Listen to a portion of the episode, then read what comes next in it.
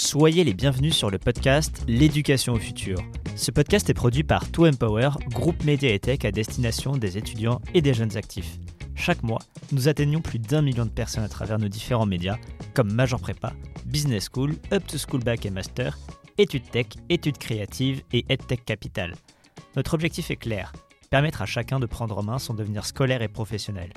Si vous êtes une institution ou un organisme de formation et que vous désirez travailler avec nous, contactez-moi à medi.toempower.com m e h d i Bonne écoute. Bonjour à toutes et à tous et bienvenue dans ce nouveau numéro du podcast L'éducation au futur. Je suis aujourd'hui avec euh, Christophe Germain. Bonjour Christophe. Bonjour Mehdi. Christophe, tu es directeur général d'Audencia Business School, une des euh, meilleures grandes écoles de commerce de France. Euh, et aujourd'hui, on est là pour parler RSE et la manière dont ces sujets ont réussi à infuser euh, l'écosystème de l'enseignement supérieur français et a fortiori celui des grandes écoles, notamment Audencia, qui a eu ce rôle de, pionnière. Peut-être avant de parler de tout ça, tu pourrais te présenter Merci Mehdi. Alors en quelques mots, moi j'ai eu le plaisir de rejoindre Audencia en, 2001. Euh, j'ai occupé plusieurs responsabilités managériales au sein de, l'école, euh, au sein du programme Grande École, puis au sein de la direction académique. Ensuite, j'ai eu le plaisir euh, d'assurer euh, pendant un an euh, la direction générale par intérim. Je suis parti ensuite deux ans en Chine diriger une école qu'avait créée Audencia pour ensuite revenir au début de l'année 2018 à la direction générale de cette belle école. Donc effectivement, j'ai rejoint l'école, comme je le disais, en 2001. Et il s'avère qu'en 2001, j'étais accompagné d'un collègue qui s'appelait André Sobjak, qui était porteur de cette idée selon laquelle la RSE allait devenir capitale pour les entreprises et pour notre environnement euh, économique.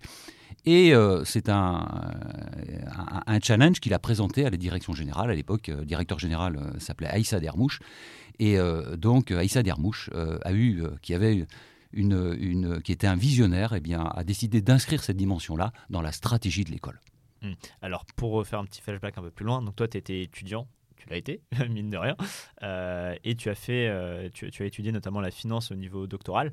Euh, à l'époque, il n'y avait pas de RSE. Non, effectivement, il n'y avait pas de RSE.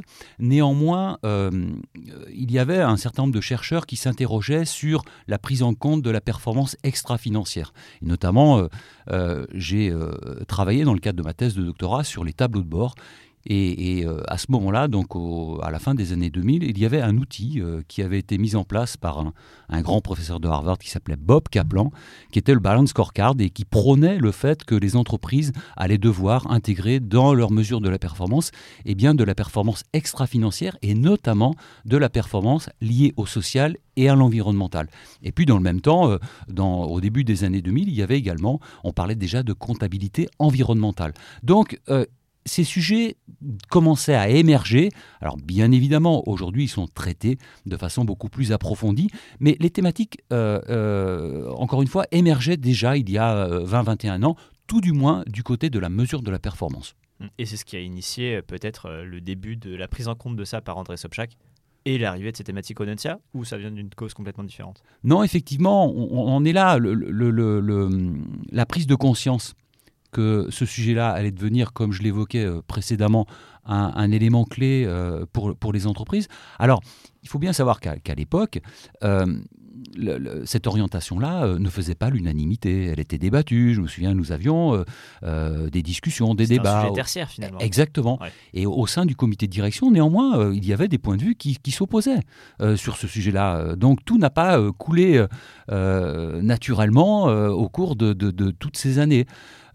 néanmoins, bien, au, fur et à mesure de, de l'avancée de, ce sujet-là, eh bien, la RSE est devenue un élément de l'ADN de l'école et un élément de la culture. Donc, cela nous a permis euh, d'infuser cette dimension-là dans les, dans, les formations, en développement des partenariats. Euh, nous avons développé notamment depuis longue date un partenariat avec WWF. L'école a été la première à signer euh, le Global Compact des Nations Unies, à avoir le label Lucie. Et puis progressivement, eh bien, on a vu par exemple des professeurs rejoindre l'école parce que l'école était engagée sur cette dimension-là. Donc on va dire que progressivement, le corps social de l'école a intégré cette dimension-là et, et même s'est composé, s'est constitué autour de ce sujet-là. Donc c'est limite un sujet de marque employeur historique euh, du côté d'Anetsia qui a permis d'attirer des talents qui étaient spécialisés dans ce domaine-là et qui permet à l'école d'avoir une petite longueur d'avance aujourd'hui. Effectivement, euh, au milieu des années 90, euh, l'école avait pris pour partie d'orienter son identité autour du marqueur de la culture et des humanités. Donc c'était le premier marqueur fort de l'école. Et ensuite, le second marqueur, eh bien, ça a été la responsabilité sociale de l'entreprise. Donc aujourd'hui, effectivement, Audencia est identifié comme un, acteur pionnier dans ce domaine et un acteur sérieux. Hum. Et alors du coup, euh, sérieux de ces 20 ans d'expérience, comment tu l'as vu cette thématique infusée? Parce que on parlait peu à peu de, l'émergence euh, au sein du corps professoral de cet attrait pour enseigner Audencia. Du côté étudiant, du côté de, l'apprenant, euh, quelles ont été les grandes initiatives d'Audencia là-dessus? Alors, comme je disais, euh, il y a 21 ans, c'était un sujet qui n'était pas un, sujet qui faisait l'unanimité tel que cela euh, le fait aujourd'hui. Donc ça signifie que dans un premier temps, eh nous avons mis en place euh, des dispositifs, des formations pour proposer aux étudiants, en fait, euh, ceux qui le souhaitaient, eh bien de se former. C'était des électifs, c'est ça? Exactement. Dans le cadre d'électifs, nous avons créé notamment, euh, euh, je me souviens, dans le cadre de la première année du programme Grande École, un parcours responsabilité sociale de l'entreprise. Et si on se replace en 2005-2006, il y avait une vingtaine d'étudiants qui suivaient ce parcours. Très minoritaire. très minoritaire, très minoritaire. Et puis ensuite, progressivement, eh bien, il y a des associations étudiants qui se qui se sont constitués autour de ce sujet-là. Et puis, au sein de l'école, euh, eh bien, cette dimension a impacté la dimension recherche. Lorsque, par exemple, nous avons créé les premières chaires en partenariat avec des entreprises, eh bien, toutes les premières chaires de l'école ont tourné autour du sujet de la RSE. Parce que euh, c'était le sujet vers lesquels euh, les entreprises se tournaient lorsqu'elles s'adressaient à nous pour développer des partenariats, des collaborations entre leurs préoccupations et euh, les interrogations que se posaient nos, nos chercheurs. Ouais, alors peut-être pour, préciser, qu'est-ce qu'une chaire très exactement? Comment alors, tu collabores avec une entreprise sur ça? Une chaire, c'est euh, un véhicule qui permet de produire de la connaissance sur la base du croisement d'une expertise académique, donc des chercheurs, et d'interrogations que se posent des entreprises. Et donc des entreprises vont devenir partenaires d'une chaire de façon à pouvoir, sur encore des sujets qui les concernent, des challenges qui se présentent à elles, eh bien, interroger, travailler en proximité avec des enseignants-chercheurs pour produire de la connaissance, de la connaissance utile et qui va avoir un impact. Mm. Et du coup, ça, peut être des, des, chaires euh, au niveau professoral, mais aussi parfois euh, en tant qu'étudiant. Euh, est-ce que tu as des chaires qui se déclinent dans des parcours étudiants? Alors, on vient de recevoir un CP matin du tournage où effectivement il y, a une collaboration autour de l'entrepreneuriat familial et un engagement, un engagement RSE encore de manière assez classique. Est-ce que tu, as cette déclinaison parfois en termes de cours, en termes de spécialisation? On a certaines écoles où une chaire peut être un cours de quelques semaines en M2. Euh, est-ce que tu le traduis ou pas forcément? Alors, ce qui est intéressant, c'est que euh, ces chaires ont pour vocation également euh, avoir un impact sur la pédagogie. Donc, par exemple, à Audencia, il y a une chaire impact positif. Et nous avons, dans le même temps, un programme, un master spécialisé en, sur la question de la transition écologique en partenariat avec l'École centrale de Nantes. Eh bien, les étudiants de ce programme vont travailler sur des sujets de la chaire.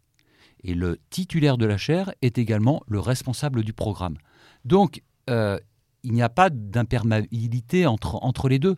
Bien évidemment, l'avantage d'avoir des programmes qui sont alignés avec les chaires, c'est que des étudiants peuvent profiter pleinement au cours de leur formation des expérimentations qui sont conduits dans le cadre de la chaire. Et même, ils peuvent en être acteurs. C'est-à-dire qu'aujourd'hui, eh bien dans le cadre de certains projets pédagogiques, eh les euh, chaires vont solliciter les étudiants pour travailler sur des questionnements qui leur sont adressés par les entreprises.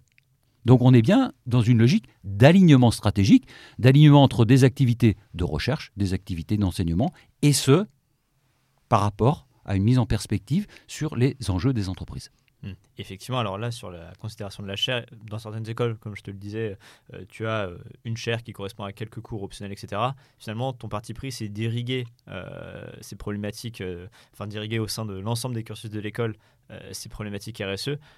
et c'est aussi peut-être un, des partis pris que tu as pris avec Gaïa, qui devient limite un parcours obligatoire. Alors peut-être avant de parler de, de, de, de ce caractère obligatoire de Gaïa, euh, qui deviendra obligatoire. Est-ce que tu peux nous présenter comment dans ta réflexion stratégique tu t'es dit on va créer une école de la transition? Alors, lorsque nous avons lancé la réflexion stratégique, euh, par référence à un, grand programme qui avait été lancé dans les années 60 euh, aux États-Unis par le président Kennedy, loin de moi l'idée de me comparer à Kennedy, bien évidemment, mais j'ai dit aux collaborateurs qu'il nous fallait construire une nouvelle frontière. Dit le plan stratégique doit nous permettre, comme l'ont fait les pionniers aux États-Unis qui ont bah, poussé la frontière vers l'ouest, il nous faut aller chercher une nouvelle frontière. Et l'idée derrière cela, il y avait une, idée de radicalité. Euh, pour reprendre euh, un des gros sujets d'un film très célèbre, euh, nous avions le choix entre la position de Tancred dans le Guépard qui dit il faut tout changer pour que rien ne change, et la position du Guépard qui au contraire était de conserver le monde d'aujourd'hui euh, parce que cela lui donnait des certitudes, parce que cela le ramenait au passé, mais globalement qui posait un certain nombre d'interrogations par rapport au futur. Eh bien, voilà le, si on peut se référer à cet aphorisme, c'est ce que nous sommes dit. Il faut tout changer pour que rien ne change. C'est-à-dire que pour construire le futur, eh bien, il nous faut euh, adopter, par rapport au sujet de la transition écologique et sociale, un parti pris fort, une radicalité. Et c'est cette radicalité qui nous a conduit à lancer, à créer une école de la transition écologique et sociale, Gaïa. Alors on peut se dire pourquoi euh, créer une nouvelle marque? Alors justement, euh, l'idée euh, derrière la création de cette école et de cette nouvelle marque, c'est véritablement d'identifier un véhicule qui serait adossé à Audencia, mais qui pourrait disposer d'une certaine autonomie, d'une certaine liberté, pour à la fois faire profiter de son expertise à l'ensemble des étudiants d'Audencia, mais également avoir une latitude, une autonomie pour développer ses propres programmes, ses propres formations. Il était important par rapport à ce parti pris d'identifier une marque propre, une école, euh, pour euh, pouvoir expérimenter des choses nouvelles. Donc, c'est-à-dire que demain, on pourra avoir un bachelor Gaïa, un master spécialisé Gaïa ou ce genre de choses Ce sont des choses qui sont effectivement envisageables.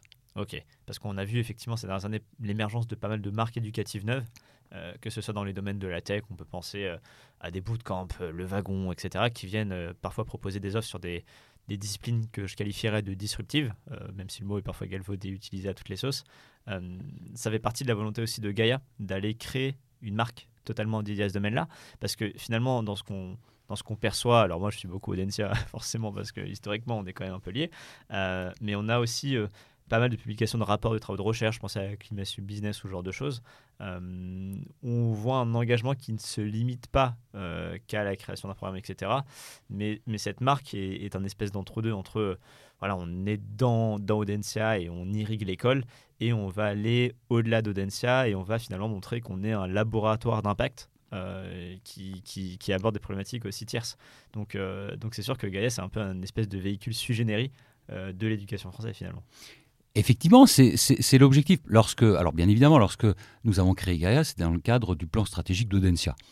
Euh, donc ça veut dire, ça signifie que euh, cette école doit constituer une valeur ajoutée pour Audencia, et, c'est le cas via euh, le dispositif de SAS que nous allons mettre en, que nous avons commencé à mettre en, place, où tous les étudiants des différents programmes de l'école vont avoir la possibilité de s'immerger via des dispositifs pédagogiques à géométrie variable au sein de cette école. Euh, par exemple, les étudiants de programme grande école eh bien, auront la possibilité, à compter de la rentrée prochaine, eh bien, de suivre un semestre entier dédié aux questions de la transition écologique et sociale. Mais, euh, bien évidemment, euh, cette école a également pour objectif d'adresser ses propres publics des publics auprès desquels nous ne sommes pas en contact aujourd'hui, parce que la transition écologique et sociale, elle touche toute la société elle touche toute la société. Donc demain, eh bien, euh, nous devrons, selon des formats de formation pédagogique euh, euh, différents, eh nous adresser à des entreprises auxquelles nous ne nous adressons pas aujourd'hui, des populations, avec des, dispositifs qui vont être des dispositifs, alors bien évidemment, qui, qui auront à la question de la transition écologique et sociale, mais qui peuvent être également euh, sur un plan pédagogique euh, innovants, ne pas recouvrir les mêmes formes que ce que nous pouvons avoir dans des programmes qui sont des programmes euh, canoniques, parce qu'il y a des, on va dire, des contingences externes aujourd'hui qui font que nous devons satisfaire un certain nombre de critères pour les accréditations, les visas, etc., etc. Et eh bien, dans le cadre de Gaïa, l'idée, c'est que nous pouvons nous affranchir de cela. Et on parlait alors en préparation de ce podcast euh, en off euh, euh, du fait que souvent la jeunesse est à la recherche de figures emblématiques. Et c'est vrai qu'aujourd'hui, quand on a, quand on peut être marqué par Greta Thunberg, aller étudier dans une école de commerce ne fait pas forcément sens.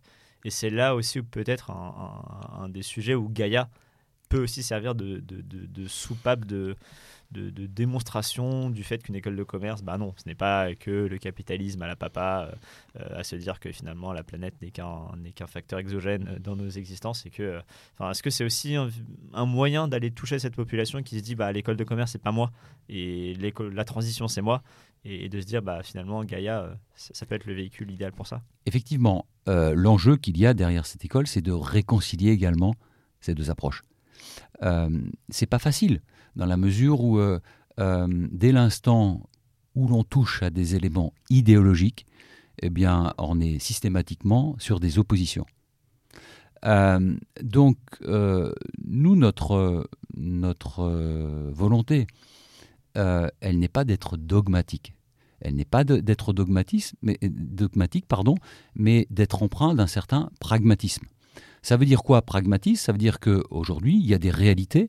Euh, notamment, on ne peut pas euh, traiter de la question de la transition écologique sans le, faire également euh, pour ce qui concerne la transition sociale. Ce sont des éléments qu'il faut, faut, faut prendre en compte. J'entends ici et là le fait qu'il nous faut aujourd'hui construire un nouveau contrat social. ce qu'il faut savoir, c'est que ce sont des sujets qui, qui sont très très très compliqués. Euh, je relisais récemment, par exemple, un papier qui expliquait que euh, le pain eh bien, avait été un, objet fondateur du contrat social, en gros de la Révolution française euh, au siècle des Lumières, parce que c'est un élément, le pain, qui était bah, générateur de l'organisation sociale et économique. Aujourd'hui, ce n'est plus le pain, mais c'est l'énergie. donc, bien évidemment, lorsqu'on touche à ce type de sujet, eh bien, ça revêt plusieurs dimensions. Ce sont euh, des sujets qui sont euh, soumis à des injonctions contradictoires. Euh, donc il ne faut pas les appréhender sous un angle idéologique, mais pragmatique. Et c'est ce que nous faisons notamment, par exemple, dans le cadre des chaires d'entreprise. C'est-à-dire que les entreprises nous soumettent des sujets en lien avec ces, interrogations-là liées à la transition écologique et sociale. Et nous, il nous appartient, bah, par rapport à des réalités de terrain, de leur apporter des éléments de, réponse. Et puis, euh, ce qui est important également, c'est de donner euh, la possibilité aux étudiants d'avoir euh, un spectre d'ensemble de tous les cadres théoriques qui existent. C'est pas parce que nous lançons une école de la transition écologique et sociale et que les étudiants vont pouvoir y suivre des formations que nous n'enseignerons plus la théorie néoclassique. Évidemment. Ah, bien évidemment ça reste la base de l'économie. Ah, exactement. Effectivement. Et, du coup, alors justement, on parlait souvent, on parle de transition, on pense qu'au sujet environnementaux, mais aussi la, la logique sociale. Euh, d'aller aussi dans des territoires. Euh, on, peut percevoir d'ailleurs une, France, euh, je ne vais pas me lancer dans un discours politique ou de sociologue de, de, comptoir, mais une France parfois très fracturée, où on a d'une part des élites urbanisées, et là pour le coup on a qu'à regarder des cartes de vote électorales et on peut voir assez facilement ce phénomène se lire dans des cartes. Il y a aussi la volonté pour pas mal d'écoles d'aller dans des territoires. Euh, tu as ouvert un campus à La Roche-sur-Yon. C'est pas la ville euh, la, plus, la plus sexy de France. Alors désolé pour les Vendéens qui nous écoutent et qui adorent La Roche-sur-Yon. Euh, je crois que tu es Vendéen. Je suis Vendéen, mais dis ouais, effectivement. donc c'est pas. Il y a un tissu économique effectivement composé de pas mal de PME, de TI, etc. Mais on a d'un côté des formations pour élite. c'est ce qu'on voit souvent dans les grandes écoles, etc. De l'autre côté, on a tout un scope de formation qui ont été aidés par euh, bon, je me permets de le dire, avec des primes de l'État qui ont permis à des groupes privés fort profit qui ne mettent pas forcément la perspective pédagogique, la perspective de formation au cœur de leur, de leur cursus, aller peut-être davantage vers ce type de population-là. Est-ce que la manière d'enseigner pour une grande école, être présente sur ces thématiques de RSU, c'est aussi d'aller dans les territoires comme tu l'as fait à, La Roche-sur-Yon? C'est un, une bonne question, un, beau sujet. Je pense que euh, la, le challenge qui se présente à nous, c'est euh, de bien différencier élitisme et excellence. Ce n'est pas du tout la même chose. Euh, aujourd'hui, euh, nous devrons prendre en considération le sujet des territoires, qui pose également le sujet par rapport à mais justement, euh, ce que j'évoquais tout à l'heure, le, contrat social aujourd'hui euh, qui prévaut dans, notre société, euh, on peut considérer qu'effectivement, il y a aujourd'hui une fracture qui s'est opérée entre certains territoires et les grandes métropoles. donc, il y a au sein de ces territoires de la diversité, des talents que nous, nous pouvons et que nous devons faire grandir. Donc, euh, euh, l'école de la transition écologique et sociale Gaïa euh, devra s'adresser également à ces territoires. Ça veut dire quoi? Ça veut dire que, au-delà effectivement des différentes implantations que nous avons et qui font sens, c'est-à-dire que la symbolique de l'implantation compte énormément. C'est-à-dire que ce n'est pas neutre d'aller implanter un campus effectivement à La Roche-sur-Yon. c'est un signal. Il y a d'autres implantations de l'école dans le futur qui seront des signaux par rapport à nos orientations stratégiques. Je peux l'annoncer, aujourd'hui. Euh, mais euh, il appartiendra demain euh, à cette école de la transition écologique et sociale d'adresser les problématiques qui sont en lien avec les territoires. Parce que ce sont les questions que se posent les habitants des territoires ne sont pas aujourd'hui prises en compte suffisamment. Hmm. Et, peut-être pour revenir sur ce sujet-là, il n'y a pas d'incompatibilité totale entre le fait d'aller dans des villes dites moyennes euh, qui vont avoir un bassin d'agglomération de, de, 200 000 habitants et le fait que ça puisse très bien marcher. Euh, quand Audencia va à La Roche-sur-Yon, c'est pas que pour des questions d'impact de, territoire, c'est aussi un plan de développement logique euh, parce que souvent on a aussi tendance à, juger contradictoire la logique de se dire qu'on va sur un plan où on place la RSE au centre de, son, de, de ces problématiques et l'impact économique que ça peut avoir, parce que finalement, la RSE, ça peut aussi être très rentable pour le coup. Bien sûr, complètement. C'est-à-dire que euh, si euh, euh, nous n'allions pas aller développer un campus à la, Roche-sur-Yon, si toutefois nous étions dans une, une démarche qui allait nous conduire à un déficit chronique, comme toute école, eh bien, nous devons assurer un équilibre à tout le moins un équilibre budgétaire et, tout, au plus euh, générer quelques ressources pour ensuite pouvoir faire de l'investissement. Mais euh, bien sûr qu'on peut concilier, on concilier les deux. Et d'ailleurs, on peut, également concilier euh, une, dimension internationale forte, ce qui est le cas d'Audencia aujourd'hui, puisque nous sommes implantés dans plusieurs pays, notamment en, en, Chine, et puis des logiques très locales. ça n'est pas incompatible. Ça mmh. n'est pas incompatible. Peut-être avant de parler de la Chine, il me semblait que tu avais aussi annoncé quelque chose au Brésil euh, et, en Afrique. Euh, c'était quoi? C'était sur des problématiques agroalimentaires Effectivement, euh, nous, nous avons lancé cette année un nouveau campus à Sao Paulo au sein d'une institution qui s'appelle la FECAP. Et la FECAP est une institution dont la différenciation stratégique s'appuie sur une forte compétence et expertise dans le domaine de l'agribusiness. Le euh, Brésil, pays où ces sujets-là sont quand même majeurs. Absolument, absolument. Sachant qu'il y a une, un, lien étroit entre les problématiques d'agribusiness au Brésil et les problématiques écologiques avec euh, l'Amazonie. notamment la forêt amazonienne. C'est un vrai, vrai, vrai sujet. Et l'Amazonie, ça ne concerne pas simplement le Brésil, ça concerne le monde entier. Exactement. Donc, donc ça veut dire que là encore, c'est le pays où il faut être pour adresser cette problématique euh, de, transition écologique. Et euh, au Brésil, nous l'adresserons entre autres par le prisme euh, de, l'agroalimentaire, de l'agribusiness. Mmh. Et, si on part en Chine aussi, on peut se dire que le développement chinois, enfin, tu as un campus à, Shenzhen, hein, le développement chinois s'est fait avec une intensité carbone assez élevée, mais finalement qui n'est pas plus élevée que celle des Européens qui ont fait leur développement il y a plus d'un siècle on est sensible à ces sujets-là quand on enseigne en Chine? Bien sûr, euh, nous, on, le voit euh, au travers, par exemple, des travaux de recherche que conduisent euh, nos enseignants-chercheurs qui sont, par exemple, à Shenzhen. une grande majorité d'entre eux travaillent sur des sujets ayant trait à la transition écologique et sociale ou à la RSE, et d'ailleurs collaborent pardon, avec des professeurs d'Audencia sur ces sujets. Donc oui, bien évidemment, on peut aborder ces sujets-là. Et il ne faut pas oublier, il faut, il faut se méfier des stéréotypes, mais euh, Shenzhen, par exemple, euh, sur euh, bien des dimensions en matière d'écologie, aurait des leçons à donner à beaucoup de villes, je pense, en, Europe, dans la façon dont ils abordent un certain nombre de sujets, notamment les transports par rapport à, cette question de la logique d'efficience, c'est ça? Bah, déjà le, le, virage, par exemple, alors après on peut discuter cela, mais le virage vers l'électrique a été pris euh, depuis de très très très nombreuses années euh, à Shenzhen. C'est-à-dire que euh, la majorité des taxis aujourd'hui à Shenzhen sont des taxis électriques. Quoi. et ça, c'était vrai il y a 10 ans. il y a 10 ans. Ah ouais, Parce que tu as vécu en Chine pour ça. Oui, deux ans, oui.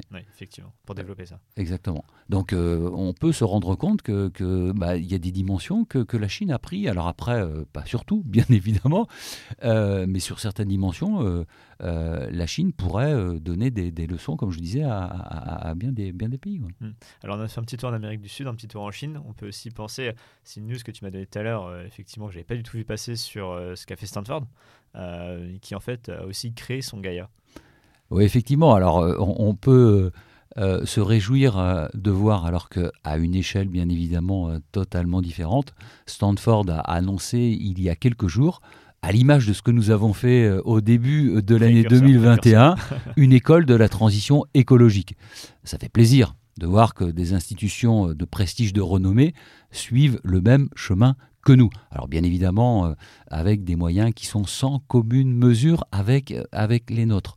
Mais cela montre que notre démarche est, totalement pertinente, effectivement. pour donner quelques chiffres, c'est John Doe, donc l'investisseur euh, ingénieur très connu, qui est très investi dans les, dans, dans, les technologies zéro carbone ou de, capture du CO2, etc. On le voit beaucoup s'exprimer sur ces sujets-là, qui a investi avec sa femme 1,1 million de dollars pour créer ce qui sera la Deur Sustainability School ou, quelque chose du genre au sein de Stanford, et qui est la première création d'école au sein de l'université de Stanford depuis 70 ans.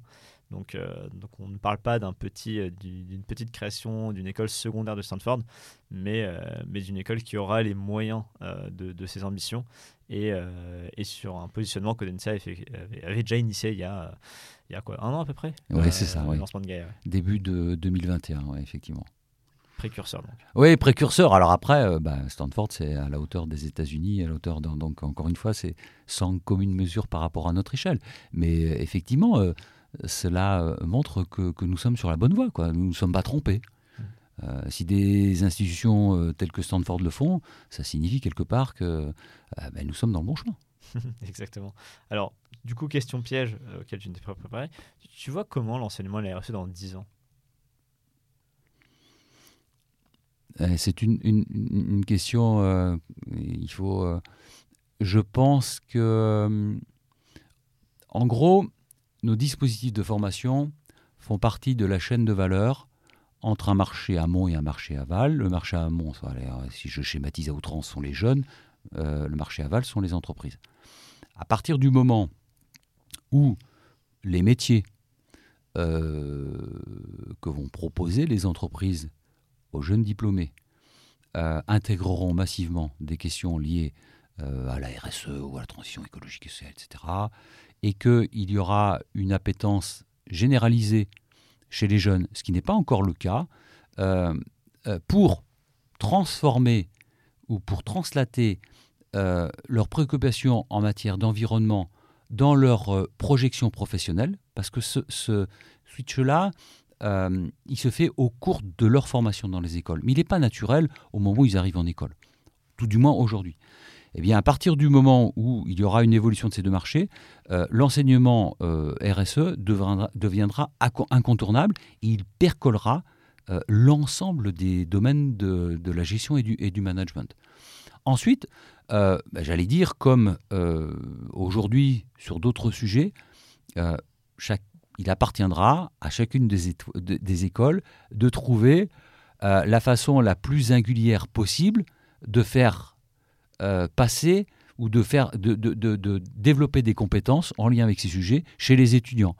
Euh, donc cela pourra prendre différentes formes. Mais il est certain que euh, la nouvelle frontière que j'évoquais tout à l'heure, euh, eh ben, demain, toutes les écoles vont la suivre parce que ça deviendra un, incontournable. Et d'ailleurs, aujourd'hui, ce n'est pas le cas, mais je pense que dans le, futur, ce sera le cas, c'est-à-dire que tous les enseignants-chercheurs euh, auront des compétences liées à ces sujets-là, ce qui n'est pas le cas aujourd'hui. En fait, on fait une thèse en finance, en market, mais pas forcément en intégrant cette dimension-là. Demain, je pense que euh, lorsqu'on a, on, développera des compétences dans le domaine de l'enseignement ou dans le domaine de la recherche, cette dimension elle sera présente. Donc euh, voilà la façon dont, je vois cette, évolution-là. Mmh. Et puis même, alors ça c'est peut-être une analyse plus personnelle, mais on voit qu'on est peut-être sur les dernières générations d'étudiants qui ont pu avoir des formations qui ne sont pas tentés euh, de problématiques euh, RSE. Euh, et, je pense aussi qu'on aura un énorme travail, enfin du moins que les écoles auront un énorme travail au cours des prochaines années de, reskilling, de monter en compétence des professionnels et parfois de très jeunes diplômés euh, sur ces problématiques qui, voilà, on, parle de finances de marché, euh, on parle de plein de domaines comme ça qui, euh, il y a 10 ans, peut-être, un rapport, une note ESG n'avait aucun impact sur un cours de bourse. Aujourd'hui, ça devient obligatoire et on peut voir des évolutions assez fortes.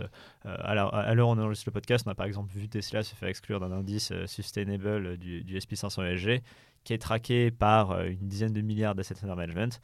Tesla sort, euh, pour ne pas avoir répondu, je crois, sur des problématiques. Euh, bon, je vais pas trop avancer, j'ai pas vu dans le détail le sujet, mais c'est directement un, moins 5-6% dans la tête.